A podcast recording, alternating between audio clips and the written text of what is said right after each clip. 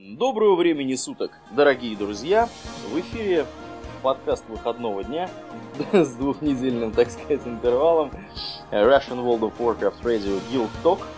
Наше после шоу, которое сегодня, как ни парадоксально это звучит, будет нашим основным шоу. Вот. А все, Домнин, по какой причине? А все по такой причине, что наступило какое-то затишье. С прошлой недели новостей про Вов было две штуки. Ну, таких, про которых хотелось бы рассказывать. И мы решили, что юбилейный 50-й выпуск мы слегка отложим, а сегодняшний выпуск будет 49-м дробь 2. Да, поэтому не удивляйтесь, действительно выпуск номер 49 дробь 2. Такой у нас впервые.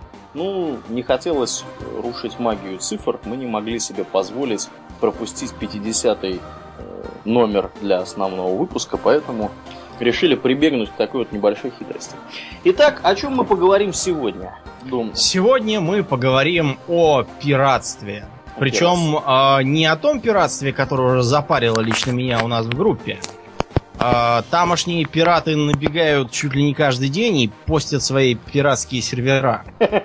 Вот, а я их безжалостно баню. Слушай, Но вот скажи сегодня... мне, раз уж, раз, уж, раз уж тема зашла про это, сколько раз они уже приходили? Потому что я Два вот не... раза точно. Два раза. Я вот ни разу не видел. Ну, потому что я как только вижу, сразу всех убиваю. А-а-а. Вот. Но Интересно. сегодня мы не про этих пиратов. Совершенно. Мы про пиратов других, которые йо-хо-хо, бутылка рому. Ромом я уже запасся на сегодняшний день. У меня есть бутылка красного, поэтому будем считать, что я тоже готов. Хорошо, хорошо. Я спрашивал, нет ли у них попугая или хотя бы обезьянки, но они сказали, что есть только жареные куры. А, у меня, кстати, есть шапочка. Шап? А, у тебя же треуголка есть. Да, треуголка. Я, правда, не знаю где она. Жена ее куда-то убрала и не отдает. Да, но не будем о грустном. Да, мы поговорим лучше о веселом. А, тебе не случалось бывать в Карибском море? М-м, к сожалению, нет. А, а я припоминаю, что меня туда как-то раз занесло. На Багамских островах, я помню, был. Ага, и я знаю даже, что какой подарок ты оттуда привез сам себе. А, да. Мужика да, да. в бочке. Мужика, ну, на самом деле, много каких подарков принес, кроме этих плодов местного туземного искусства. Туземное искусство. Вот. И, в общем, да, интересный был такой остров, но пусть меня поберет 3000 чертей, если я видел там хоть одного пирата.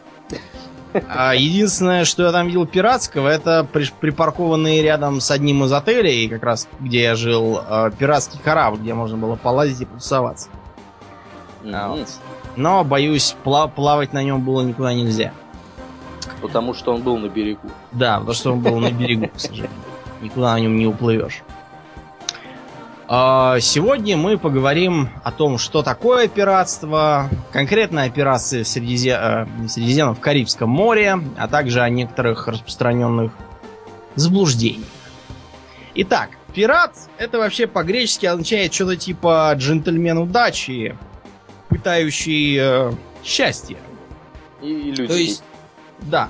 То, что у нас в России считалось э, охотные люди. Вот. Это не значит, что люди, которые охотно идут, куда им велят. И не те люди, которые охотятся на белку. Это просто разные наемные головорезы, которые нанимаются покорять Сибирь, брать Измаил. Ну, не Измаил, конечно, но вы поняли. А... То есть, подожди, подожди, вот сразу, да, да давай сразу проясним. Вот в моем представлении охотные люди в России, да, они э, действовали в интересах государства. Ты вот и Но сравниваешь с пиратами. Ну, начнем ну, с того, что они действовали в интересах нанимателя. Да. А нанимателем было обычно не государство, а, а. купцы молодцы. Ага. Тот же Ермак, например, был э, просто боевиком из э, купеческого дома Строгановых. То есть, короче говоря, корпорации уже тогда нанимали себе военизированных, да. так сказать, товарищей, которые, ну, понятно, мы, в общем-то, за 10 веков никуда не делись. Да, или вот в Новгороде у нас, например, у нас там э, торговые дома, э, которые были по совместительству боярскими ввиду новгородской специфики, они тоже снаряжали экспедиции так называемых ушкуйников. Ушкуйники ходили по рекам, ну и не обязательно по рекам, они вообще старались дотянуться до всех, кто попался, и их ограбить. Главным образом ездили на восток грабить разных э, местных туземцев. А, вот. Доходили они там чуть ли не до Урала, северной страны. В общем, повеселились знатно. Но это вообще была такая традиция в древние времена. Если у тебя дела идут не очень хорошо, то надо пограбить соседа. Вот э, помнишь, мы с тобой были в Венеции-то, да? Да. Э, Венецианцы э, отгрохали базилику для дожа, церковь. Мы там наверху еще были. И там такие кони стоят бронзовые. Да, да, да, да. Так вот эти кони и не венецианские. Это венецианские пираты, их сперли у византийцев. А, вывезли. И поставили там. Да? Вот так, так что вот. с пиратством был полный порядок. Полный порядок, да. Всегда. В общем, у греков, от, от которых мы взяли это слово, пиратами вообще э, считался, считались все, кто опускался в море. Э, из-за обилия торговли часто бывало так, что, ну, сплавали зря Финикию, ничего не купили. Давайте кого-нибудь ограбим, чтобы недаром пропадать. Да, ну что даром плавать-то, да? Да. На острове Скирос даже была целая пиратская база. Вообще Средиземноморье очень хороший для пиратства регион, потому что сильно изрезанный берег. Можно удобно прятаться. Вот. И на острове Скирос процветало пиратство до тех пор, пока туда не попали какие-то купцы, и там их в рабство пытались продать, но они сумели сбежать. Прибежали в Афины и пожаловались местному адмиралу. Так что адмирал двинул на Скирос, и пираты оказались на невольничьем рынке, но в несколько новой и непривычной ипостаси. Роли, да. Да. В ином качестве оказались. Вот. Но в целом в Средиземном море ничего интересного греки там не напиратели, и мы лучше поговорим про европейское, так сказать, пиратство. Начиналось оно в целом с Балтийского моря, а конкретно с так называемых витальеров. Ну, можно, конечно, еще викингов вспомнить, но это уж совсем давно было. Витальеры были э, скорее не то чтобы пиратами, а вроде мошенников. Э, тогда действовало береговое право. То есть все, что разбивается из корабля на некоем берегу, принадлежит владельцу берега. Ага. Если э, владельцы корабля и там команда его не выжили. Так что витальеры, с одной стороны, э, тушили сигнальные огни, зажигали фальшивые маяки, а, а потом удостоверялись, что из команды никто Не выжил. не выжил. С этого они имели свою долю. Многие, между прочим, вполне благородные рыцари и дома, они жили именно так. Э, Частью они строили такие башни, э, перегораживающие всякие узкие проходы, с которых собиралась дань проезжающих, а частью они пиратствовали. Так что, когда европейцы добрались до Средиземного моря, э, то есть, опять я говорю Средиземное почему-то, э, Карибского моря, у них уже был богатый практический опыт и солидная теоретическая подготовка. Так вот, Аурельян, а почему их вообще понесло в это Карибское море? Что они там потеряли? Может быть, золото каких-нибудь инков? Золото, да. Золото действительно было. А, погоди, погоди, я знаю, я знаю. Фонтан молодости они искали там. Да, Воробей, помнится, действительно искал. Нет, на самом деле, фонтан молодости какие-то психопаты испанцы искали, и, конечно, ничего не нашли. А Вот. Испанцы вообще много чего искали. Они искали то Эльдорадо, то какой-то там фонтан этот. То они искали зачем там Пресвитера Иоанна, которого там быть не могло. Что в Монголии время был. Так вот, э, в Карибское море их влекло золото. Туда первыми добрались испанцы, потому что у испанцев э, хватило мозгов нанять итальянца Христофора Колумба, а вот, чтобы он туда сплавал и посмотрел. Несмотря на то, что Колумб сперва все принял за Индию, и с тех пор регион стал называться Вест-Индией, Западной Индией, ошибку быстро поправил его приятель Америго Веспуччи, и испанцы развели в регионе бурную деятельность. Они разорили местные туземные государства, и все их золото потекло в испанские закрома.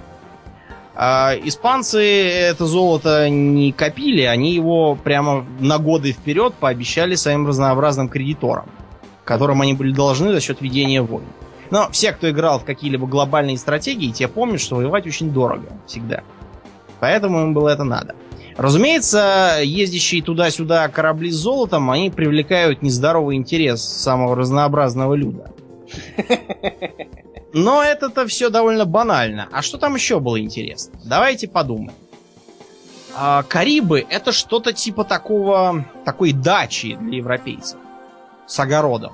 Ну да. Вот у нас у многих есть дачи, где мы сажаем картошку, огурцы, э, яблони там кое-где стоят, вот у тебя, например. Мгм.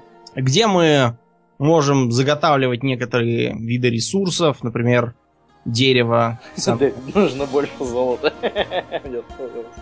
Но ты знаешь, я когда у тебя бывал на даче, заготовил столько ресурсов, что, мне кажется, никакие крестьяне из Варкрафта не сравнятся. Вспомни только те богомерзкие камни, которые мы с тобой копали с- из реки и мастили им дорогу. Так вот, Карибское море для пиратов, а, то есть не для пиратов, а вообще для европейцев, было чем-то типа дачи. Потому что а, там можно было выращивать ценные ресурсы, такие как табак, который, кстати, там же и, и нашелся. Табак был очень ценен, потому что он считался очень целебным, все его нюхали от головной боли и прочее. Кофе какой-нибудь. Кофе. Ну, кофе на самом деле из Африки, но там его тоже можно было сажать. Какао. Вот какао как раз оттуда. А какао значит шоколад. Ваниль. Ваниль в Европе тут же стал очень модно жевать, как жвачку такую, э, чтобы кичить своим богатством. Потому что это ваниль стоила на вес золота. Ценные породы дерева. Тут тебе и красное, тут тебе и черное, и даже драгоценный бакаут. Или бакаут, я уж не знаю. Факт тот, что это такое дерево, которое, э, из которого индейцы делали себе мечи. Оно настолько твердое, что им можно вот так вот пользоваться. Оно тонет в воде. Из него можно делать совершенно неубиваемые вещи. Хорошее дерево. Да, отличное дерево. Слушай, мне бы на дачу такое. Мгм. Оно не растет ведь у нас, наверное, да, в средней Нет, к полосе? сожалению, не растет. Жаль. Вот. Э, Потом, что еще было интересного? Там были... Там был жемчуг. Жемчужный отмель. Там были изумруды. Изумрудов в Европе, между прочим, фиг, фиг найдешь. Даже не найдешь вообще. Изумрудов сейчас до сих пор, между прочим, добываются в Колумбии. Я припоминаю историю, когда э, конкистадоры этих самых изумрудов там награбили, и с дуру решили их... Про... Ну, они не сами решили, это им посоветовал их духовник корабельный капеллан. Мгм. Мол, проверьте, может это фальшивые, берете молоток, ну как с алмазами это делают, да, и бьют молотком. Расколол, значит, стекляшка. М, А изумруды как раз колятся. А изумруд-то колется, будь здоров, его даже добывать надо голыми руками, желательно, чтобы не сломать ничего. А вот, ну эти дураки взяли и от большого моей перебили все эти изумруды. И говорят, что же это нам подсунули-то фальшивку. А этот попа говорит, ну что же вы бедные, ладно, давайте я вас так и быть уж куплю его там за 10 песо, чтобы вам не обидно было из христианского сострадания. Пройдоха был. Вот, в общем, это был такой огород, где можно было э, сажать хлопок, кстати говоря, чтобы не разоряться на э, арабов э, и венецианцев, которые все это везли от индусов. Хлопок там, правда, был не такой, как у индусов, а не очень урожайный, да и рос он как-то медленно. Но зато у, у него были специфические свойства, из него были хорошие паруса. Короче, там много чего можно было такого выращивать, чего ни- больше нигде не взять, а если взять, то за бешеные деньги. Кроме того, э, давай не будем забывать, что экономика это вещь, так сказать, двусторонняя. Если чего-то где-то покупается, там же чего-то и продается. Кто это все дело будет э, растить, сажать, добывать и прочее? Я предлагаю негров из Африки завести. Да, а негров из Африки заводить стали не сразу, а только путем проб и ошибок. Были какие еще кандидаты? Кандидат самый очевидный европейцы. Ну да. Но европейцы как бы не поедут к черту на рога, чтобы там горбатиться, потому что они могут дома горбатиться ровно так же, при этом э, никуда не уезжая. Кроме того, европейцы э, не очень, ну, испанцы-то еще ничего, а вот, скажем, всякие англичане с французами и голландцами, они не любят жаркий климат. Им он не нравится. Они там болеют и дохнут. Кроме того, э, европейцы слишком наглые, много жрут, ничего не делают, требуют себе там какие-то права бесконечные, парламенты. Нет, с ними связываться не надо. Европейцев туда действительно везли, причем именно в качестве рабов, но только рабов таких, знаешь, типа наемных. Как у нас были рядовичи, то есть такие холопы, которые нанимались на определенный срок. А после этого были свободны яко, и, и, и яковете.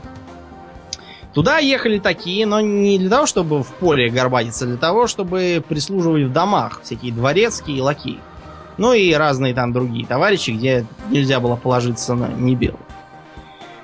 Можно было несколько поправить проблему с помощью каторжников и прочего, но, во-первых, каторжники, хотя и многочисленны, но они конечны все. Ну и кроме того, все-таки каторжники это народ такой неспокойный. Да, да. Могут мятеж поднять, побег, поубивать охрану, администрацию колонии. Да, да, С вообще не много. хотят вставать на путь сотрудничества с оперчастью. Да, Исправление. Вариант был второй, тоже очевидный, местные индейцы. Но у местных индейцев были разные недостатки. Хотя они и были привычны к климату. Но, во-первых, индейцы это народец такой мелкий, тощенький, к тяжелым трудам не особо пригодный.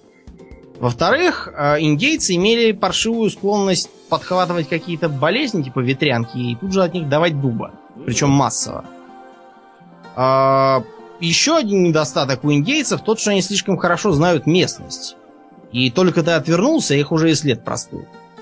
И попробуй их там найди. В родных-то лесах. Ну да. Так что тут, э, само собой, э, возникал вопрос про негров. С неграми были следующие плюсы. Во-первых, негры здоровенные лбы. А, Во-вторых, они привычны к жаре. В-третьих, негры, увезенные куда-то неизвестно куда, никуда не убегут. Они сами не знают, где находятся. А, В-четвертых, негров много. Более того, негров а, даже особо ловить не надо. Сперва их, конечно, ловили, а потом э, все прибрежные э, африканские государства резко милитаризовались, как раз совпадает по времени с э, оживлением в Карибском море. И стали заниматься тем, что нападать вглубь континента и хватать там всех, кто попался, а потом продавать. Э, Короче, решили вести бизнес. да, да. Например, вот э, Дагомея вплоть до конца 19 века была такой очень милитаристской страной, э, сказывались остатки. И там даже была такая специальная женская часть амазонок, такие суровые негритоски с винтовками и мачете. Дагомея это какая часть? Бенин. Со времен Ага, понятно. В общем, в Африке проблем с рабами особых не было. Хватай и тащи. А, Работорговлей занимались сами африканцы, а также арабы. Из африканцев, по-моему, отличился тип Путиб некий, но он был сильно позже, чем пираты. У меня даже фотка его где-то валялась. Мгм. Все было уже в 19 веке, наверное. А, вот, значит, э, это рабы. То есть туда еще есть смысл чего-то вести, продавать с выгодой, потом покупать то, что там ценно, и везти обратно в Европу. И так можно по треугольнику между Европой, Африкой и Карибами плавать и иметь очень хорошие деньги. И не надо и возиться с ни с какой Индией, куда плыть надо через всю Африку. Не надо платить в три дорого сперва арабам, потом венецианцам. В общем, куда ни погляди, везде одни Одни плюсы, плюсы. да. А, кроме того, кроме того, в Карибском море можно было запастись продовольствием. Дело в том, что там были всякие одичавшие местные коровы и свиньи. А, на них охотились. Туда специально ехали буканьеры. Это профессиональные охотники на дичь. А, они занимались тем, что продавали копченые туши при приплывающим купцам из Европы. Как я уже сказал, э, в Карибском море плотно осели испанцы. Все остальные опоздали к дележу пирога, и поэтому пришлось довольно сильно поднапрячься. Агрессивно, так сказать, вести свою политику. Да. Поднапряглись. Первыми, наверное, французы. Французы поднапрягли. Мгм. Да, да. Дело в том, что а, французы имели следующий плюс. Те самые буканеры, про которых я говорил, а, сидели на Эспаньоле, так тогда называлось Гаити, а, и все они были этническими французами. Испанцев они ненавидели, поскольку были главным образом гугенотами. Мгм. И поэтому они представляли собой нечто типа таких казаков, лояльных Франции и французам. Чуть к северу от Испаньолы, сейчас это часть страны, часть Гаити той самой, а, находится остров Тартуга. По-испански значит черепаха. Ну, потому что он с моря похож на черепаху. Широко известный в широких кругах Да. по фильмам «Пираты Карибского моря», где они в каждом фильме на эту тартугу зачем-то плывут, Да. бухают там и... Ну, в общем, вы поняли. Несмотря на то, что Тартуга в фильмах обычно выглядит как эм, э, пожар в борделе, э, на самом деле это был просто, была просто французская колония. А колонию эту, разумеется, надо было оборонять, а сил на это не было, поэтому тамошний губернатор попросту стал приваживать разных пиратов э, и всех остальных, а, справедливо рассудив, что толпы вооруженных головорезов в городе сойдут и за охрану. Тем более, что все они на ножах с испанцами, которых они грабят. А, так было вплоть до 642 года, пока там не построили неприступную крепость под руководством знаменитого инженера Левассера. А, и, в общем, там пираты могли иметь совершенно свободную жизнь, прекрасно чувствовать себя под охраной пушек форта и ничего не опасаться. А французы, с другой стороны, имели бесплатную охрану города и очень выгодную покупку всякой добычи. Англичане, поглядев на такое, решили, что грех э, не поучаствовать, и поплыли в Карибское море, захватив в 655 году Ямайку. Там они построили порт Роял, всем известный. А, Порт Роял был во всех отношениях приятным местом. Там была очень удобная и большая гавань. А, В отличие от Тартуги, он был в центре моря, а не где-то там у черта на куличках, ближе к Флориде уже. Вот. Но проблема была следующая. А, Губернатор Дойли, который туда был назначен, был вызван к командующему э, флотилией, где ему сообщили, товарищ, э, Англия ждет от вас героизма. После этого флот уплыл обратно в Европу. Дойли остался там один. А к героизму Дойли был не очень-то расположен. Склонен, да, да. Да, поэтому он решил, что раз уж у французов все хорошо так сложилось, то и он тоже может.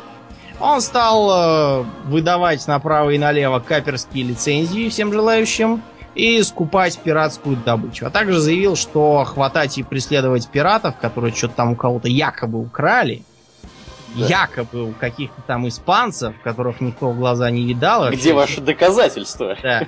Он не Вот. Поэтому тут же в гавани Порт-Рояла скопился целый флот из э, разного вида посудин, на которых постоянно тусовались вооруженные до зубов бандиты. Вот. Так при- примерно и сложилась пиратская конъюнктура 17 века. Тем не менее, самые известные пиратские дела творили не такие вот пираты, а скорее а, полугосударственные товарищи. Давайте сперва определимся с терминологией. Пиратом мы уже условились называть тех, кто просто грабит на море. Ну да. Или, по крайней мере, с моря. А были же еще и каперы, они же корсары, они же приватиры. Корсары это слово берберско-испанское, приватиры английское, каперы, я уж не помню, что, наверное, французское.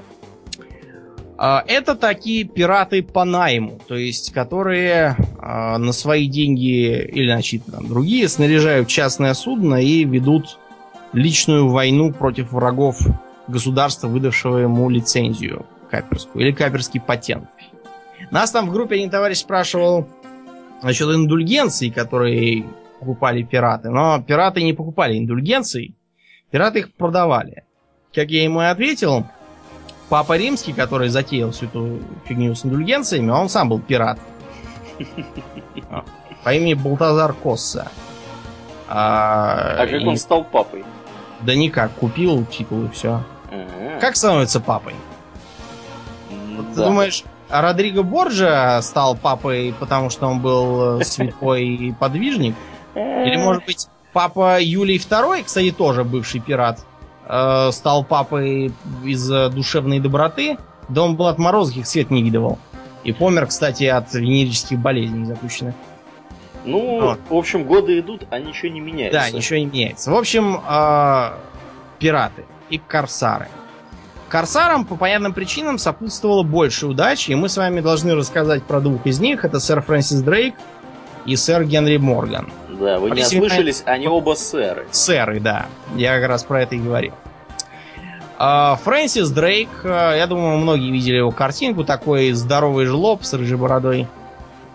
Он как-то раз а, попутешествовал, ну, пограбил скорее, под началом одного своего родственника в пиратской экспедиции еще при Елизавете. То есть это был 16 век, до расцвета пиратства. Когда у англичан не было никаких баз в Карибском море. А потом он отправился сам, причем э, частью на деньги королевы. А, Корабль его звался Пеликан, но так как Дрейк ненавидел вообще все, что связано с птицами, у него просто фамилия же Дрейк. Переводится как селезень с английского. Его в детстве задолбали этим селезнем. И он всем доказывал, что он этнический голландец, и значит, что у него фамилия дракон, а не селезень. Поэтому этого пеликана он, как только уплыл из Англии, тут же переименовал в Золотую Лань. Помнишь, у меня модель корабля стои- стояла, когда я еще жил у родителей? Это не та ли, которую Корич- мы красили? Нет, которую мы собирали. Большая А, коричневая. большой коричневый, конечно.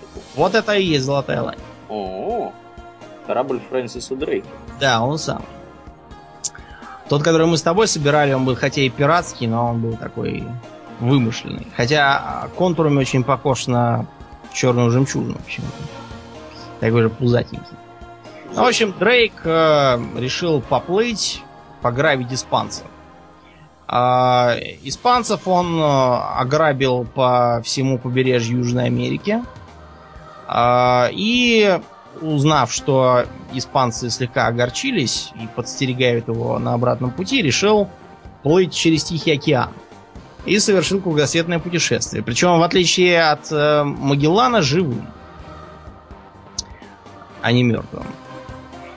Э, Дрейк награбил «Будь здоров». Изрядная доля пошла королеве, за что он, кстати, и получил титул сэра. Но э, когда я слегка изучил подробности этого дела, эм, я понял, что самые страшные пираты, э, они сидели в казначействах городских администраций испанских колоний. Потому что если принять на веру все их отчеты о потерях от нападения Дрейка, то получается, что Дрейк это золото то ли ел, то ли в море его кидал сразу. Э, Потому что, чтобы столько сразу увезти, ему нужно было э, для начала, не знаю, не на трех кораблях плыть, а на целом казначейском флоте. Вот. Я думаю, все поняли, куда делось а, остальное золото из якобы В похищенного. общем, делали приписки, да? Да, да, да. М, Так что Слушайте, ничего не меняется. ничего не меняется абсолютно. Абсолютно. В общем, Дрейк изрядно поплавал, повеселился, но, к сожалению, помер он от дизентерии, а вовсе не от героической э, раны в сердце или что-нибудь в этом духе. Генри Морган действовал уже позже, в эпоху расцвета пиратства. И э, те из вас, кто читал «Приключения капитана Бладда», Блада, те, боюсь, э, половину из того, что я рассказываю, уже знают, поскольку Блад списан главным образом с Моргана. Он тоже жил, родился в Британии, тоже отправился на Барбадос кабальным слугой, про которых я уже говорил. Оттуда двинулся на Ямайку. Там он решил, что хватит с него служить э, всем подряд, и пошел в местные ополченцы.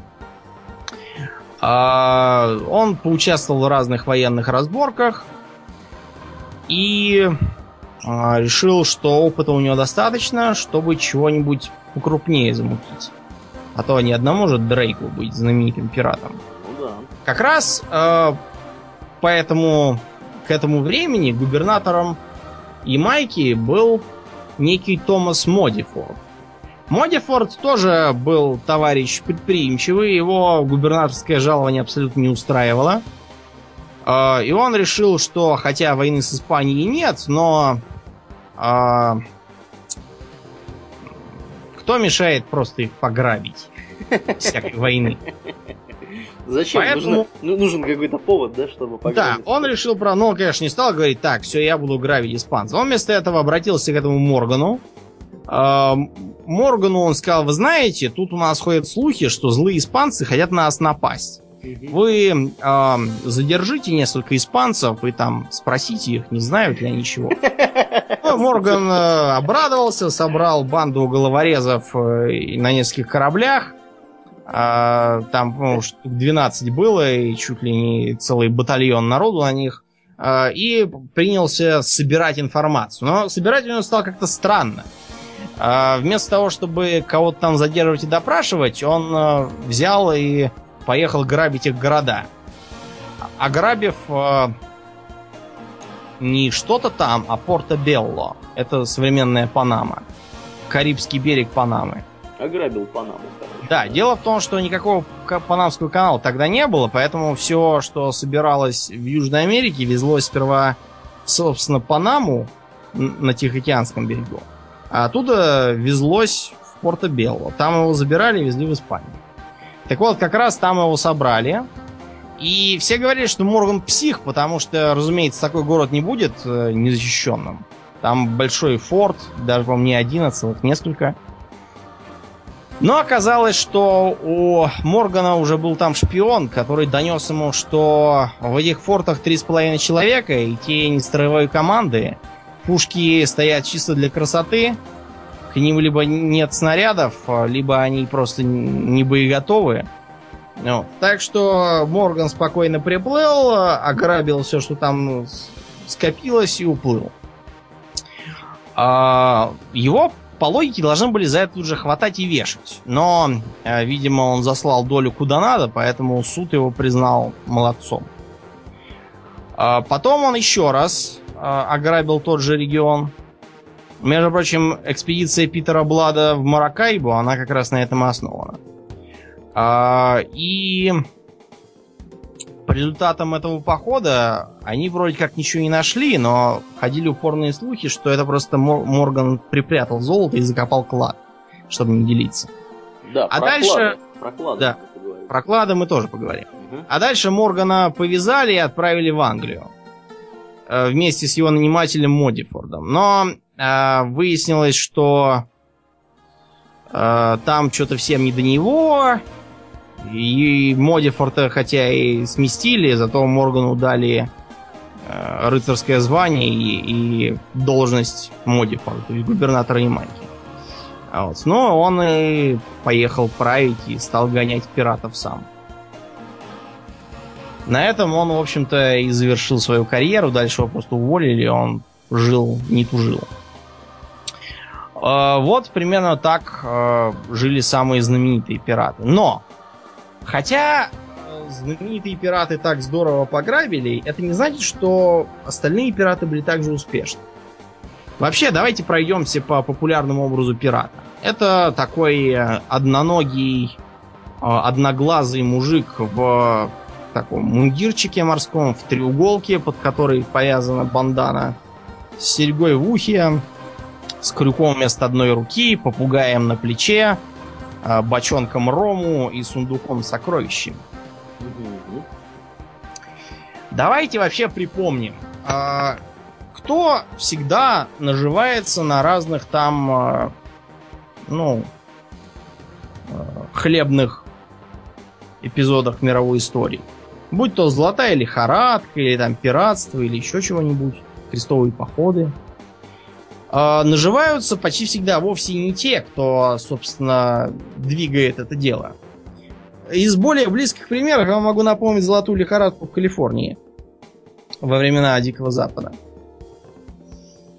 Сколько ты знаешь э, золотоискателей, которые стали миллионерами? Ни одного. Я, боюсь, тоже не могу назвать ни одного, хотя, может, какие-то и были. Но зато я могу назвать э, одного мужика, э, по фамилии Студебеккер, который делал там фургоны. И так здорово у него это пошло, что, например, во Второй мировой наши ездили на грузовиках марки Студебеккер, поставленных внизу из Америки. А еще там был один мужик по фамилии Стэтсон, который сделал шляпы Стэтсоны. Ну, это ковбойская шляпа. А еще там был один еврей, Леви Страус, который вез брезент для того, чтобы шить палатки, но обнаружил, что там гораздо нужнее брюки. И сшил из брезента брюки, которые ныне есть, наверное, в шкафу у всех. У тебя и у меня точно. Да, у меня тут джинсы. лежат как раз, да. Да. Да и вообще, тот э, мужик, между прочим, который первым объявил о том, что золото нашел, он что, пошел его копать? Да сейчас. Он первым делом пошел в местные магазины, скупил все лопаты, тазы, э, рукавицы, сапоги и вообще все, что надо там, как, как, как золото добываешь. А вот уже после этого он набрал бутылку золотого песка и побежал по улицам, крича «Золото, золото!». И когда все ринулись его добывать, а, он им в 10 э, цен э, продавал все эти лопаты и перчатки. Короче, заработал. Да, и он вот стал миллионером. А что-то золотоискателей незаметно. Так же было и с пиратами. Давайте не будем забывать, что хотя всякие Дрейки и Морганы, будь здоров, нажились, а, большинство пиратов не плавали на таких флотах, не имели покровительства королевы, не сделались сэрами там никакими и пэрами, а были просто обычными гопниками. То есть плавали они на шхунах, народу у них там было не так уж много, э, городов они не захватывали, а старались подстеречь какую-нибудь купеческую развалюху, хозяин которой сэкономил на охране и пушках. После чего, может быть, э, можно было рассчитывать на захват, например, барка с э, пшеницей и хлопком. Или с кожей и кирпичами. Или там с, с солониной а, и в качестве удачи с ванилью какой-нибудь, которую более или менее можно было продать. Все это надо было куда-то девать, потому что это же не компьютерная игра, где можно просто все сдать в магазин и получишь деньги. Надо было плыть туда, где получал каперский патент, или хотя бы туда, где тебя не повесят сразу то, что пират. С- смотри, Ямайка и Тартуга. А вот. Или если ты испанец, наоборот, какую-нибудь испанскую колонию. И там ты столкнешься с вопросом от портового начальства. Где взял? Награбил? Замечательно. Тогда покупать его можем только мы по закону. А вот тебе процентов 20 от рыночной цены. И будь доволен. Потому что больше ты его нигде не продашь. А попробуешь выйти из порта, мы тебя просто потопим. И все. Нелегкая жизнь, Да. оказывается, у А, пиратов. Что после этого делал пират? Пират обычно шел э, в кабак, ел, пил. Причем ел он вкусно, какую-нибудь похлебку горячую, рагу там из свежего мяса, из черепахи, например, там. Э, Пил волю, чего хотел. И, разумеется, шел по бабам. Что касается пиратского быта, почему они тут же бежали жрать, пить и по бабам? Дело в том, что жизнь моряка тогда вообще была довольно трудной и, мягко говоря, тяжелой. Например, жизнь солдата была значительно лучше. В разы, я бы даже сказал.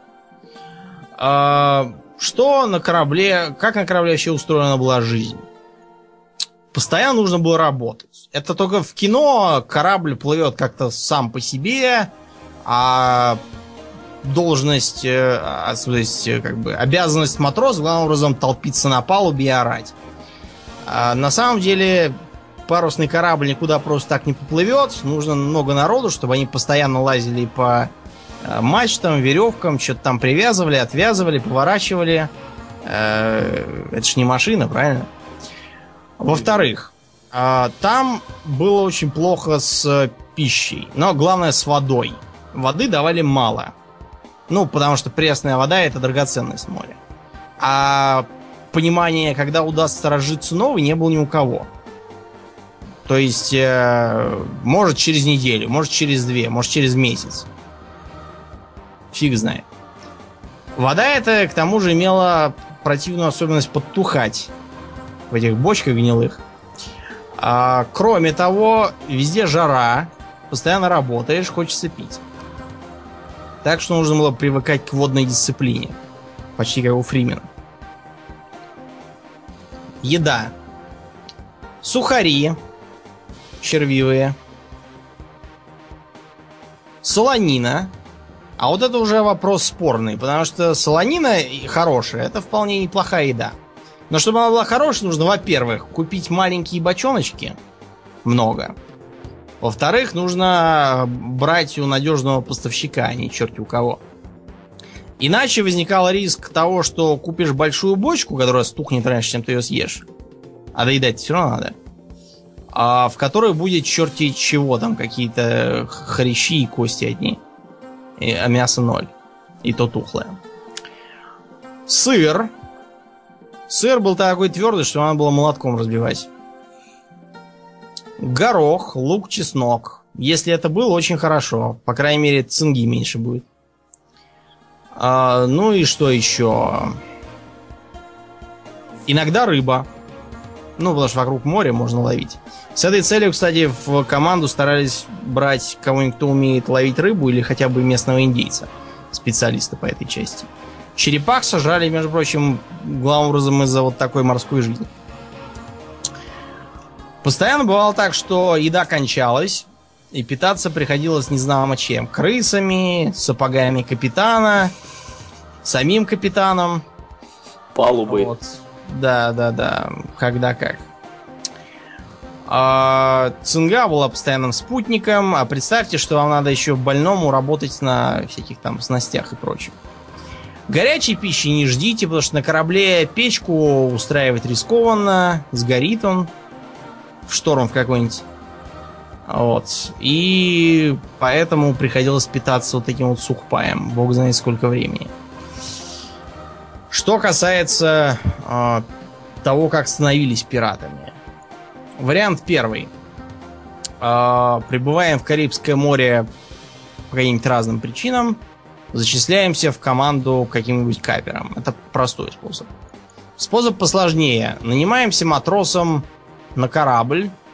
Э, капитан корабля полный урод. Э, команда его ненавидит. Начинается бунт. Капитаны и офицеров за борт. Уплываем в вольное плавание. Опа, уже пираты.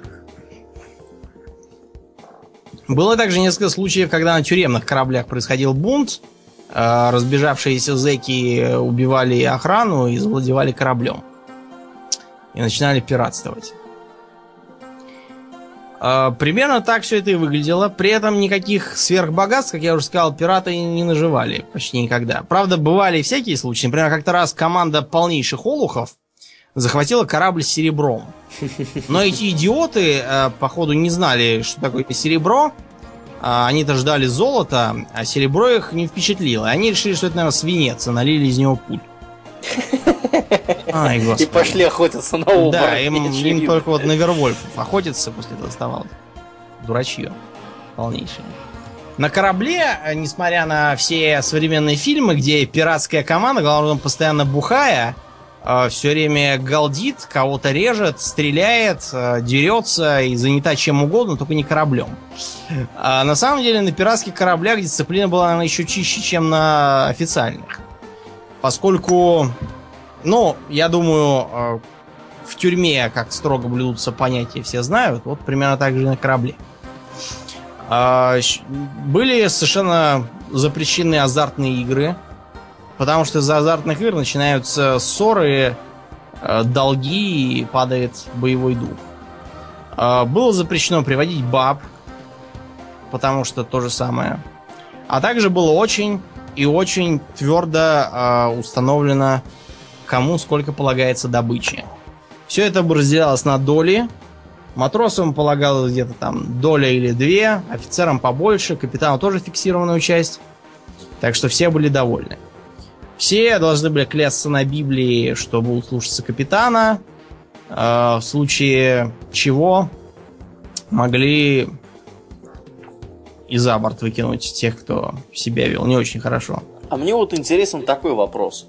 Вот если кто-то при налете погибал, как распределялась его доля? Кому она уходила? На кому его уходила? доля уходила всем остальным. Но там вообще была такая система сделана, чтобы капитан э, не был заинтересован в гибели большей части команды. Там они как-то хитро обговаривали все это. Вот. А, теперь ром. Я вот сейчас как раз его употребляю. Угу. Что такое ром? Ром это дрянной самогон из отходов от э, сахарного тростника. Из патоки а, и жмыха. То есть простой самогон из сахара. То же самое, что у нас из свеклы. А, другого напитка там, в общем-то, не было, поэтому ели, то есть пили ром. Варианты были какие? Пиво скисало, потому что без хмеля еще тогда было. Вино, смотри выше. Местное вино, это уже лучше, но все-таки э, вином быстро не напьешься. Ну и вот, и все, остается только ром. С чем связано вообще такое увлечение алкоголем? Потому что в средние века понимания о бактериях не было, и кипятить воду никто не догадывался. По этой причине э, воду считали пить неразумным, пили вино, всякие там пиво, водку, и даже в воду старались добавлять что-нибудь такого, чтобы продезинфицировать ее. То же самое делали и пираты. Кроме того, а, ром, как крепкий алкоголь, дает калории. Проблема была в том, что когда ты это пьешь, тебе хочется пить больше. Но тут уж ничего не поделаешь. Ром, кроме этого, заливался в раны, э, давался при лихорадке, в нем настаивали табак и давали лихорадочному. Кроме того, когда ты, скажем так, постоянно как будто на войне, тебе выпить надо. Вон у нас во время войны же давали 100 грамм наркомские. Ну да. Тем не менее, пьянство старались не допускать нигде, ни на флоте, ни у пиратов. А поэтому ром давали понемножечку, чтобы им разбавлять воду и чтобы согреть тех, кто пришел с, э, с вахты. Но тут нашлись хитрецы. А, дело в том, что ром-то давали свою посуду, там же никто не будет стеклотару на кораблях водить специально для этого.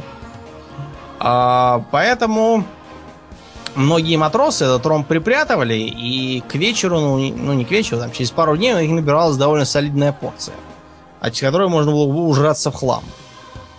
А, поэтому английский адмирал Вернон, судя по сохранившимся свидетельствам, а, решил, что таким образом надо с пьянством бороться и стал подавать им грог. То есть а, давать ром, разбавленный водой, а, сунув туда еще и лимона, чтобы от цинги заодно им, для профилактики. А, жрать а, лимоны сами по себе же не заставишь людей, правильно? Ну да. Поэтому он таким образом и делал.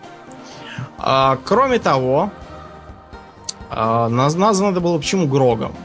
Потому что э, Вернона, адмирал, этого звали Ол Грог. Он постоянно ходил в своем любимом камзоле из э, такого шелка, который назывался Грогером. Вот поэтому и напиток тоже известен как Грог. Что касается пиратских бандан, треуголок и мундиров. Начнем с того, что мундиры на флоте появились уже ближе к 18 веку. А в 17 веке все офицеры одевались как нормальные дворяне. Кто во что гораст. Без всяких мундиров. А уж пираты тем более не имели обыкновения их носить. Что касается бандан, ни одной банданы ни на каких э, гравюрах того времени или там в мемуарах не упоминается. Кстати, про мемуары. Был очень интересный такой момент. Доктор Алекс Эксквемелин, голландец, или не голландец, факт, что он жил потом в Голландии. Он здорово поплавал с пиратами, по-моему, с тем же Морганом.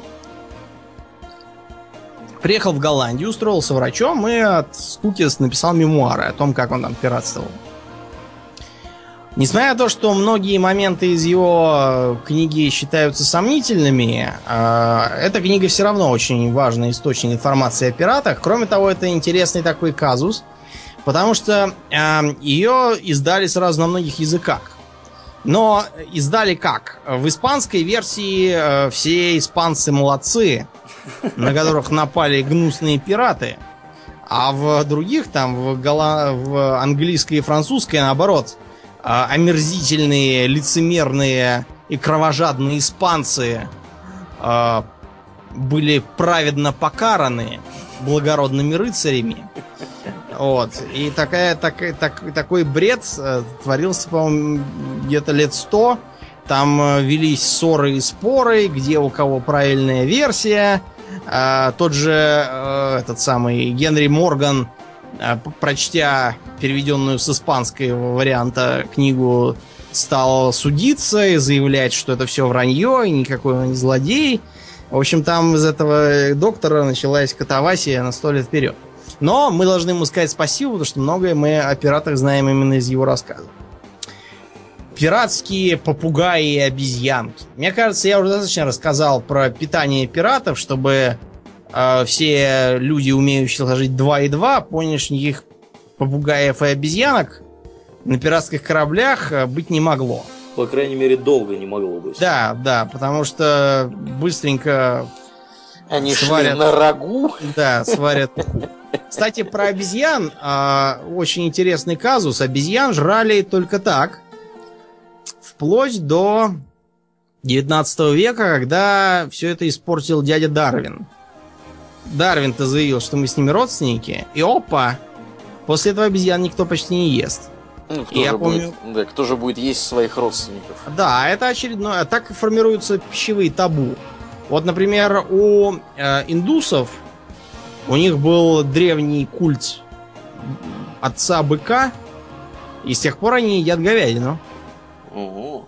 Да, причем тут дело даже не в том, кто религиозный, а кто нет. Даже а, полному атеисту индийскому и то ему совершенно невозможно взять говядину в рот. Это для него вот как, как обезьяну есть. Для, для образованных европейцев. В общем, все это было бы съедено в момент. Тем более возиться с попугаями и учить их говорить э, после 12 часов тяжелой работы э, на корабле, это, мне кажется, странная задея. Клады. Люди вообще любят клады. У нас вот в России постоянно то какие-то клады Стеньки Разина искали, то клады Емельяна Пугачева, то клады всяких коми, э, мордвы бог знает кого. Хотя откуда у них клады, фиг знает. Клады индейцев искали в Америке. Например, основатель э, секты мормонов тоже начал с того, что искал индейские клады. Лучше бы он продолжал их искать, честно говоря. А, То же самое и с пиратами. Дело в том, что некоторые пираты действительно могли закапывать клады. Тот же Генри Морган, как я уже сказал, он в одном из походов подозрительно мало заработал. И ходили слухи, что он припрятал часть, потом ее откопал и увез, когда никто не смотрел. Но, но, подавляющее большинство пиратов не зарабатывали так много. Они зарабатывали достаточно на жизнь, чтобы пожрать, попить, поспать и две недели погулять. Потом опять плыть в поход. А, Кроме того, зачем что-то там закапывать, если можно пойти в ближайший банк и положить там деньги? Банки тогда уже прекрасно работали в Карибском море. Это были филиалы известных европейских банков. Там можно было спокойно сдать ценности, получить чек, уплыть в Европу, предъявить чек, получить деньги. И жить королем. Те, кому удалось здорово нажиться, они так и делали в основном. Закапывать клад, ну это же глупо. Был, правда, один случай. Он был не в пиратскую эпоху, но все равно очень знаменитый. Дело в том, что когда в Южной Америке полыхало восстание Боливара за освобождение от испанского владычества, войска Боливара подступали к Лиме, столице чего там, Перу вроде как. Может, и не Перу, не знаю. А, факт то, что это где-то на северо-западе Южной Америки.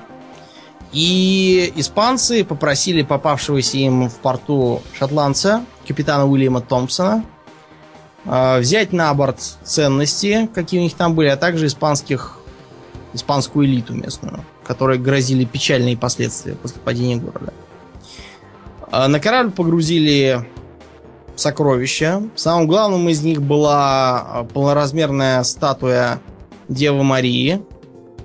Разумеется, золотая. Представляешь, сколько это было стоило? Полноразмерная статуя Девы Марии? Да, с Христом, кстати, на руках. Ничего Лишних себе. килограммов 20, наверное, с Христом. Сколько индейцев они ограбили? Да будь здоров, Патенька. Можно спросить у индейцев. Жуть какая, да.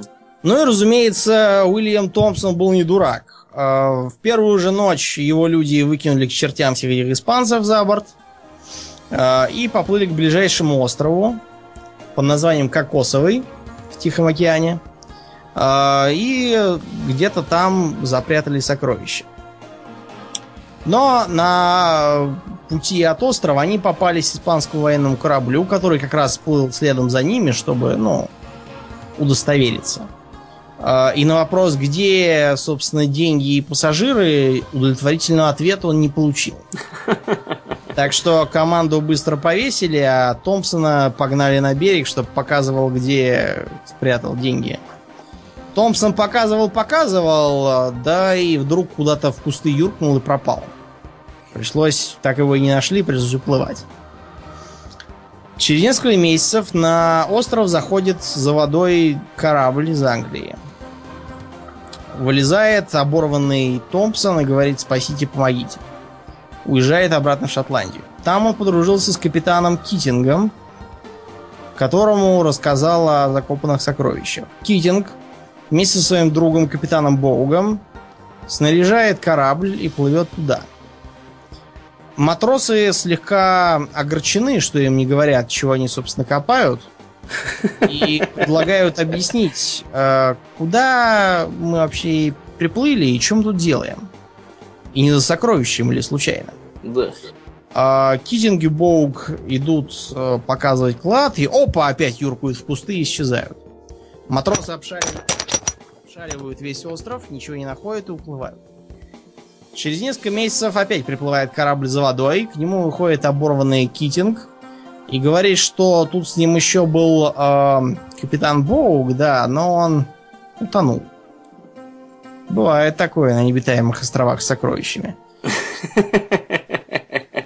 Хидинга везут обратно в Англию. Там он, э, походу, передает своему зятю, вроде как, информацию о кладе и карту. Зять тоже ничего не находит. Э, Потом, вплоть до конца 20 века, туда плавали то одни, то другие, то какая-то экспедиция феминисток, э, то какой-то зубной врач с э, медиумом, который с духами разговаривал. Медиум этот зубной врач убил и попал на электрический стул. Потом там поселился какой-то немец, который стал гражданином Коста-Рики, который принадлежит теперь остров. И всем продают лицензии на раскопки. Но, судя по официальным данным, никто так ничего и не нашел. А остров такой не маленький. Вот такой был клад. Что еще послужило легендам о кладах? Дело в том, что многие пираты, попав э, в лапы правосудия, начинали говорить, а вот у меня клад, а вот он закопан на таком-то острове, а давайте поплывем туда, я вам покажу. Ну, с расчетом слинять по ходу поисков несуществующего клада. Или хотел бы просто потянуть время. Мало ли чего. Так что клады это ерунда. Самый мощный клад, который, по-моему, до сих пор ищут, это клад капитана Кидда. На капитане Кидде надо остановиться поподробнее. Уильям Кидд, тоже шотландец. А, Откровенно говоря, был он полным фуфло. Я вам сейчас объясню почему. Уильям Кидс э, в Шотландии чего-то не, не зажился и поехал на корабле Блаженный Уильям в Карибское море в конце 17 века. Там как раз шла англо-французская война, и все нанимали каперов. Э, Кид тоже подался в каперы. Но почему-то э, команда не оценила эту идею, и когда Кит сошел на берег, они тут же взяли и уплыли. А, Обиженный Кит пошел жаловаться губернатору, ему дали другой парусник. э, он поплыл на нем в Нью-Йорк. В Нью-Йорке он решил, что ладно, по поплавал и хватит. Э, решил там пожить. Женился довольно выгодно. Задружился с местным горсоветом. Ну и периодически вылезал там на том самом корабле грабить попавшихся французов.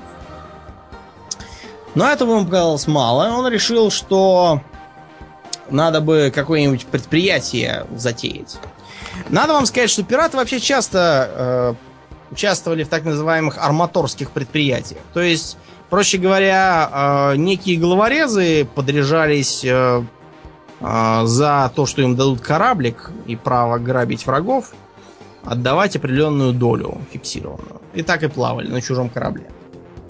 Обычно Дольщиками были всякие портовые начальники, губернаторы, полковники и прочие.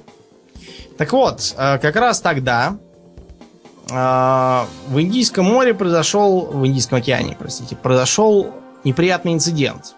Захватили корабль Аурангзеб, принадлежавший правителю Индии Великому Моголу. Великий Могол огорчился и закрыл несколько факторий европейских, а именно английских. Английский парламент тоже огорчился и постановил послать туда охотника на пиратов, чтобы навести шороху. К тому моменту многие пираты вообще перебрались на Мадагаскар и зажили там. Ходили даже слухи о какой-то республике Либерталия, которую там якобы устроили пираты, которая была разграблена местными племенами. Но что-то мне кажется каким-то фуфлом, потому что все свидетельства об этой либерталии почему-то ссылаются друг на друга. Это был вот. чей-то умелый вброс. Да, явно. вероятно. Кстати говоря, с Мадагаскаром связан еще один очень смешной эпизод. А, туда как-то раз а, прибыл уже, по-моему, в начале 18 века корабль одного шотландского торговца по фамилии Миллер. Вез он бухло, ромы и пивас. Ну и, в общем, пираты решили, что это же грех платить за такой груз. И просто взяли его отняли. А на радостях тут же перепились. Видимо, а, Милар очень поспешно отплыл, судя по тому, что он вроде как жив остался. А, потому что э, что-то около 600 пиратов потом сдохло в корчах и муках. Потому что купец привез им метиловый спирт. Так что да, паленая водка, она, она была всегда. Да, ничего не меняется. Да, говорили, кстати, что этот Миллар был самым страшным борцом с пиратами во всей истории морского флота. Со своим метанолом. Да уж. Вот. А, так вот, ограбили этот самый его корабль, индусы обозлились и закрыли англичанам торговлю. Англичане решили послать Хитмана по пиратские души, и выбор пал э, на Кидда. Ну, просто говоря, проще говоря, в Нью-Йоркцам отправили письмо с просьбой кого-нибудь там надежного снарядить и отправить. Вот, а они взяли и отправили Кидда. Кидда поплыл вроде как на какой-то галерее, а потом с галеры он пересел вроде как на фрегат. Там про него столько все нагорожено, что фиг поймешь, чего, чего правда, а чего ложь. Приплыл, наконец, в Индийский океан. А, но там он решил почему-то, что ловить пиратов это скучно, и лучше самому побыть пиратом. Потому что Англия же далеко. Плюс он считал, что так как его экспедицию спонсируют влиятельные лица в Нью-Йорке, которые были по совместительству членами парламента британского, то чего он не творил, он все равно имеет карт-бланш. Ну, потому что нельзя же сказать, что депутаты парламента воры и бандиты вместе с Линкидом. А, так что это, кстати, тоже не меняется с годами. Ну, да, да, ничего не меняется. А, Кид там где-то два года плавал, чего-то там ловил, э, притворялся, что он находится за пиратами. А, и кончил тем, что захватил крупный корабль с пряностями, называемый Кадахский купец. Проблема была с этим купцом в том, что его владельцы побежали к великому Моголу опять и настучали на этого кидда. А Могол, недолго думая, вообще взял и запретил всякую торговлю с европейцами. А, да еще и потребовал отступных. Англичане обеспокоились, потому что, ну, какой-то не пойми кто чего-то там напиратил, а теперь из-за него страдает целая страна. А как раз к тому времени зашатались позиции правящей партии Вигов. Тори э, стали на этой основе строить свою выборную кампанию. Потому что вон партия жуликов и воров э, посылает каких-то уголовников в Индийский океан, где они бесчинствуют, награбили вон уже целые состояния, да еще и разорили Англию. И ни с кем не поделились. Торговлю, да. И где-то к 99 году, когда Кит как раз прибыл в Нью-Йорк, преступления его уже выросли чуть ли не до размеров гитлеровских. По крайней мере, в газетах и парламенте. Так что в Нью-Йорке его немедленно изловили и посадили на кичу. Э, Кит поначалу думал, что его отмажут его подельники, э, но поняв, что что-то они не торопятся, стал говорить, что это он все делал под патентом, что корабли он тормозил французские, и что вообще это губернатор Нью-Йорка во всем виноват.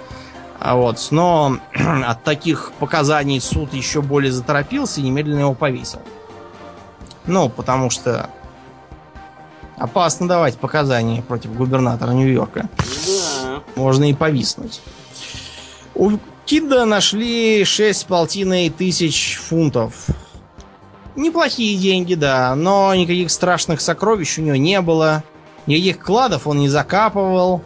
А все эти шарлатаны, которые продают лицензии на раскопки по восточному побережью США и даже почему-то в Гудзоновском заливе, где кид вообще глаза никто не видал, а это все просто обманщики и до сих пор ездят и копают.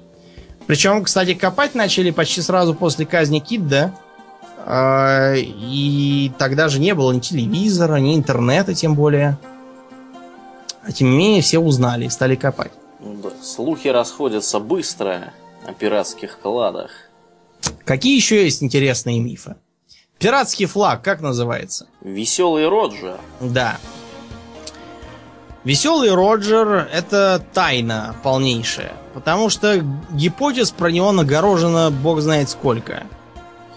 А, одни говорят, что таким флагом помечали корабли, на которых болезнь. Типа пираты хотели таким образом избежать лишнего внимания. Другие говорили, что Джоли Роджер это просто искажение от французского Жоли Руж. То есть красиво-красный. И то, что пираты сперва плавали под кроваво-красным флагом.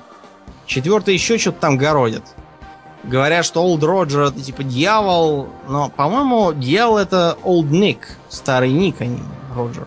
Ну ладно, англоговорящим виднее. Короче, тот флаг, который мы с вами э, привыкли называть веселым Роджером, два, две кости и череп, это флаг Эдварда Ингленда. Он еще упоминался в мультфильме Остров сокровищ. Остров сокровищ? Припоминаю, да, такой. Да, помнишь, когда там пираты э, советовались вооружейной, и Сильвер говорил, «Э, Ингланд бы высадил их на необитаемом острове, а Флинт или Билибон зарезали бы всех.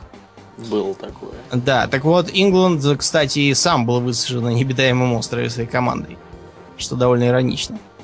А разные другие пираты имели свои вариации. А, череп со скрещенными саблями. Э, череп с песочными часами. Череп и рука с саблей. Скелет, тыкающий в сердце копьем. такой флаг был у Эдварда Тичи, черной бороды. Э, в общем, кто был во что гораст. И никогда пираты в здравом уме не стали бы плавать по морям с этим самым флагом. Они плавали под каким-нибудь нейтральным флагом, который обеспечивал им наименьшие шансы нарваться на врагов. А плавать и говорить, а знаете, я пират, меня можно топить в случае чего. Идиоты только плавали. И то недолго. Но пираты вообще недолго плавали, потому что тот же Черная Борода, он сколько бесчинствовал, там что-то около года, пока его не примочили. Кстати говоря, именно у Черного Бороды Эдварда Тича служил Израиль Хэндс.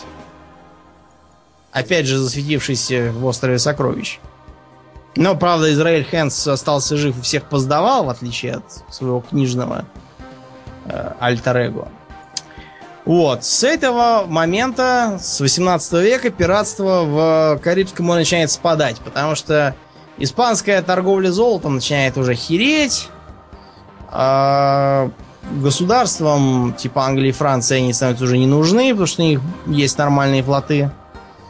А, и Тартуга и Порт-Роял становятся более цивилизованными местами, и все они переплывают в основном Индийский океан. Там они тоже потусовались, и с тех пор пиратство в классическом варианте заглохло.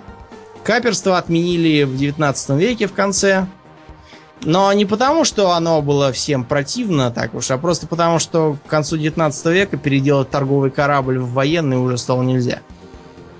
Это тени средние века. Так пиратство умерло в том виде и появилось в виде сомалийских негров на моторках э, и малайских головорезов в Малубском проливе. Пираты плодятся там, где бардак и анархия, а вовсе не там, где романтика и прочее. Что касается пиратов в литературе и играх. Что до игр, то пираты представлены главным образом, ну, широчайше, так сказать.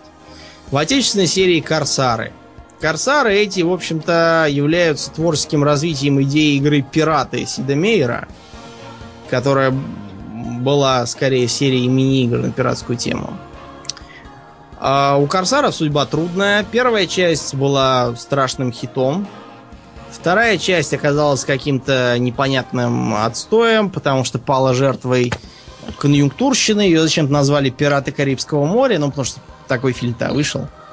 Вот. Третья часть вообще была кошмарным э, мутантом, который был непроходим, э, постоянно падал, в котором сюжет э, состоял из трех квестов, э, где ничего не работало, и играть в который было невозможно. Плюс ко всему, игровой процесс из-за этого был такой, что по меткому э, замечанию одного рецензента игру надо было назвать Корсары 3. Приключения морского извозчика.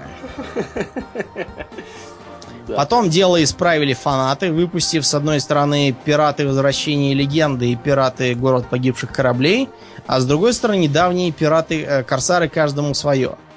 Вот эти «Каждому свое» меня просто поразили, потому что такого замудренного и сложного сюжета я в жизни никогда не видел. Ну, в хорошем смысле. Мне ужасно понравилось. Единственное, правда, сложная, как не знаю что. Но, вы знаете, сценаристам надо ставить полную 5. Единственное, что мешает серии Корсары, то, что она до сих пор делается на древнем движке образца 2000-х годов. А, и, мягко говоря, выглядит странно. Давно уже пора движок поновее. Но пока право принадлежат Акелле, мы, боюсь, этого не увидим. Что касается литературы и фильмов. Ну, касательно фильмов все помнят э, трило... Уже даже четверологию. Не знаю, как сказать, тетралогию или как. Вот, про пиратов Карибского моря, где капитан Джек Воробей. Капитан Джек Воробей попал туда случайно, потому что сперва предполагалось сделать обычный фильм на околопиратскую тему про любовь. А Джека Воробья туда сунули просто потому, что ни один из актеров тогда еще не был известен. Включая Орландо Блума.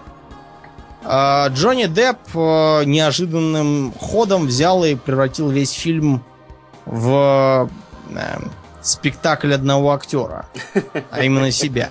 И это пошло фильму строго на пользу. Это да. Да. Но, конечно, с точки зрения истории, фильм никакого сравнения, никакой критики не выдерживает. Что делает гала... э, английская Ост-Индская компания в Вест-Индии? Как ее туда занесло? Почему в Сингапуре 17 века столько китайцев, когда должны быть малайцы?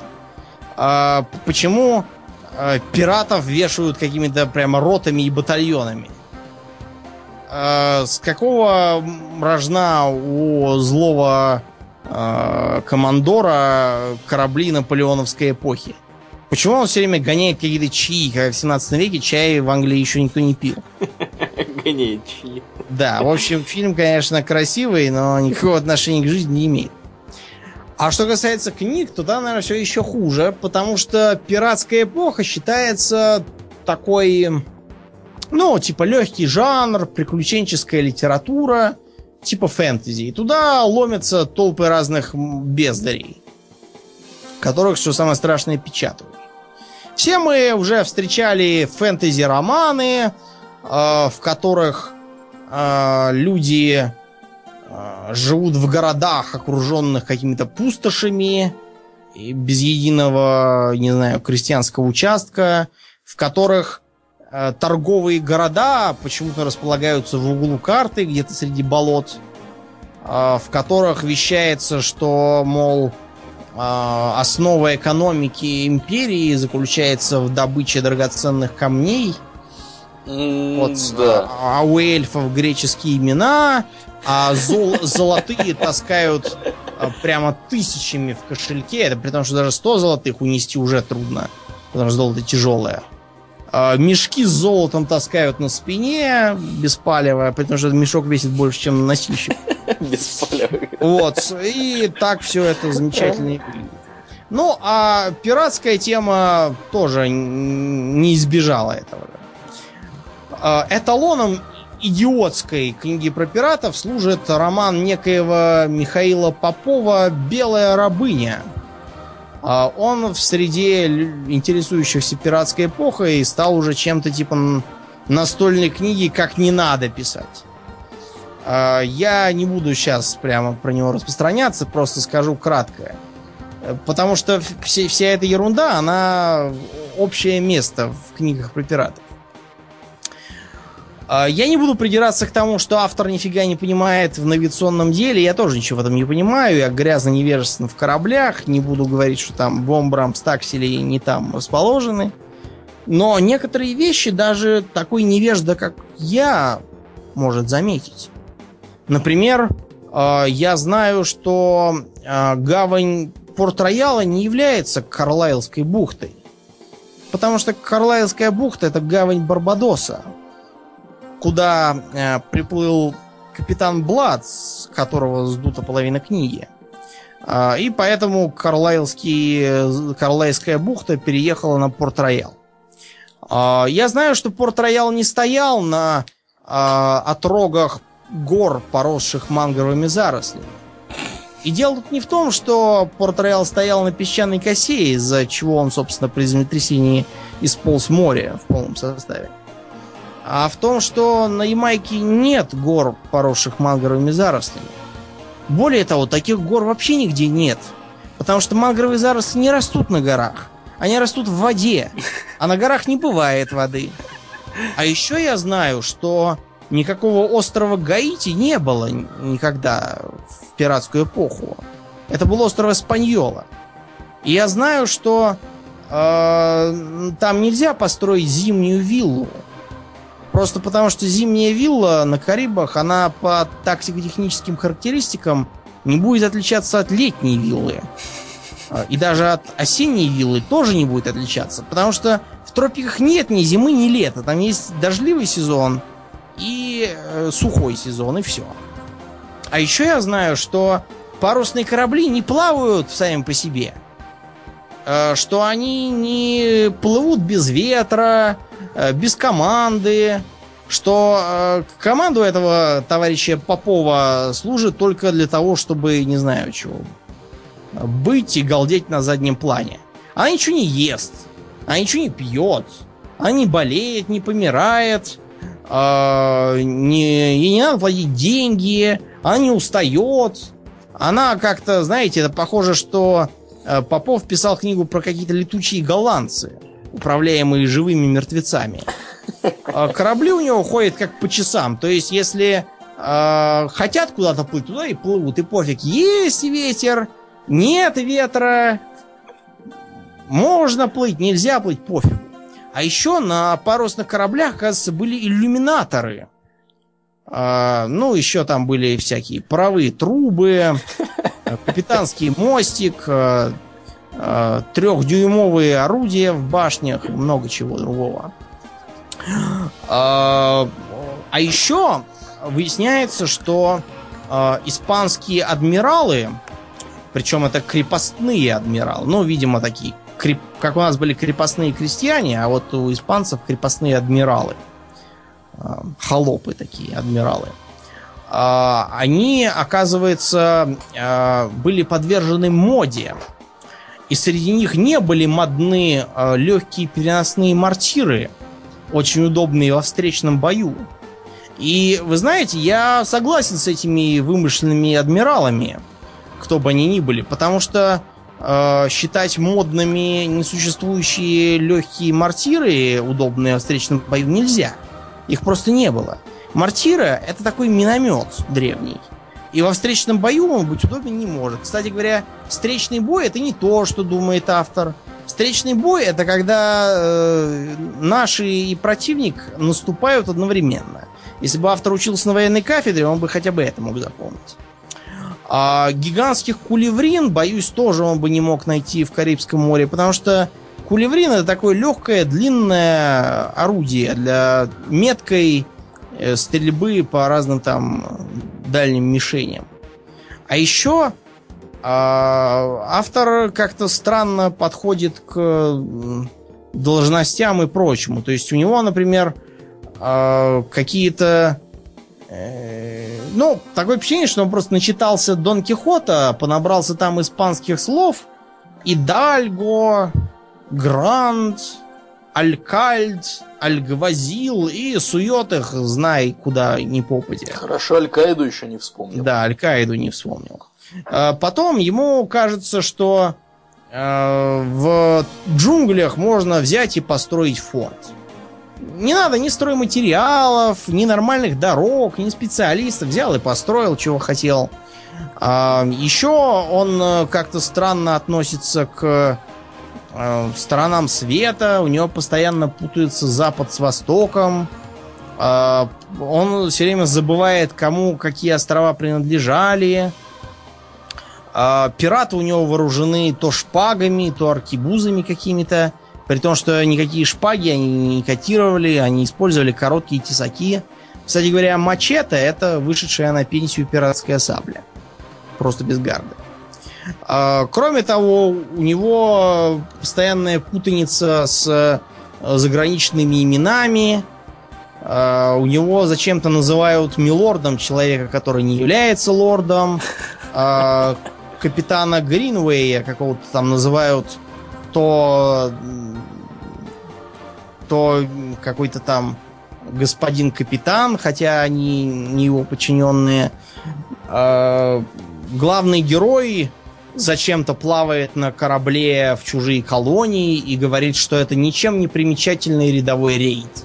Рейд это, вообще говоря, военный налет. А никакого рейда там нету. А еще оказывается, что на парусных кораблях э, жизнь была как в пятизвездочном отеле. Там были серванты с фарфоровыми сервизами. А можно было целыми днями жрать горячий шоколад из серебряного кувшинчика. И вообще вести жизнь, наверное, как в э, отелях, э, принадлежавших Пэрис Хилтон, пока его дедушка не лишил наследства.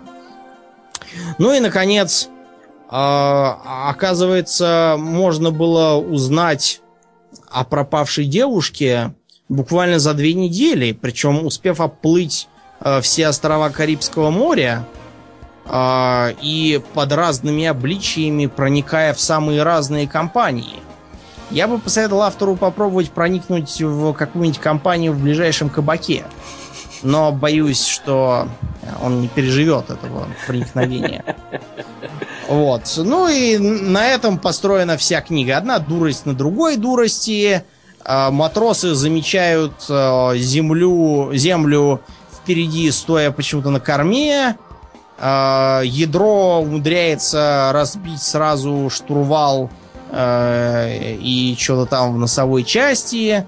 Видимо, не знаю, как-то вдоль полетело. Пираты плывут, не зная броду.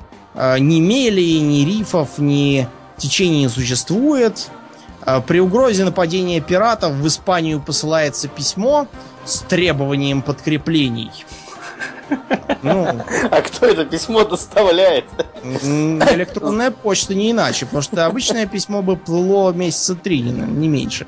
Кстати говоря, оно бы все равно ничего не сделало, потому что его отправляли к королю Филиппу, но в том году, в который в книге, там никакого Филиппа не было. Там был король Карлос, а вовсе не Филипп. Да. Так что нечего было и бумагу морать. Вот. Но, как выяснилось, отправили сильно по электронной почте, потому что буквально через несколько дней взяла и приплыла из кадра. Ну, она телепортировалась, наверное. Не надо было ни снаряжать ее месяц, не плыть еще три месяца. Э, Все мгновенно делается. А еще для обороны от пиратов э, было набрано ополчение из двух сотен лавочников. У меня два вопроса. Во-первых, почему воинская повинность распространяется на одних лавочников? А во-вторых, а это что у них там, а, базарный остров какой-то был? Откуда там две сотни лавочников? Что они там продают? Базар в Бухаре у них там какой-то? Ладно, хватит, я уже разгулялся. В общем, э, пиратские э, так называемые романы в основном никакого отношения к жизни не имеют. И я могу посоветовать почитать разве что Сабатини про того же капитана Блада. Вот так. Я думаю, на сегодня достаточно. Ну да, спасибо тебе за интересный рассказ. Я думаю, что для многих э, раскрылись глаза на быт пиратов. вот. Э, я напоминаю, что сегодня у нас был выпуск с необычным номером 49 дробь 2. В следующий раз мы надеемся все-таки 50-й и основной выпуск записать. И э, про что мы, кстати, планировали говорить дома на следующий раз? Пока ну, вообще мы... говоря, мы планировали про рыцаря короля Артура, но у меня тут появилась, знаете, такая мысль поговорить про эпоху сухого закона в Америке и вообще про американскую мафию. О как. Я предлагаю по горячим следам поиграть в демократию в, пер... в первый и в последний раз и спросить людей. Да, я тоже об этом подумывал, что мы, мы, наверное, так и спросим. Да. Вот. Ну, а на этом я думаю, что мы будем закругляться на сегодня. Спасибо, что вы были с нами. В эфире был 49 дробь 2 выпуск э, Гилтока. Ну, а с вами были постоянные его ведущие Домнин и Аурлиен. Спасибо, Домнин. Всего хорошего, друзья. Пока.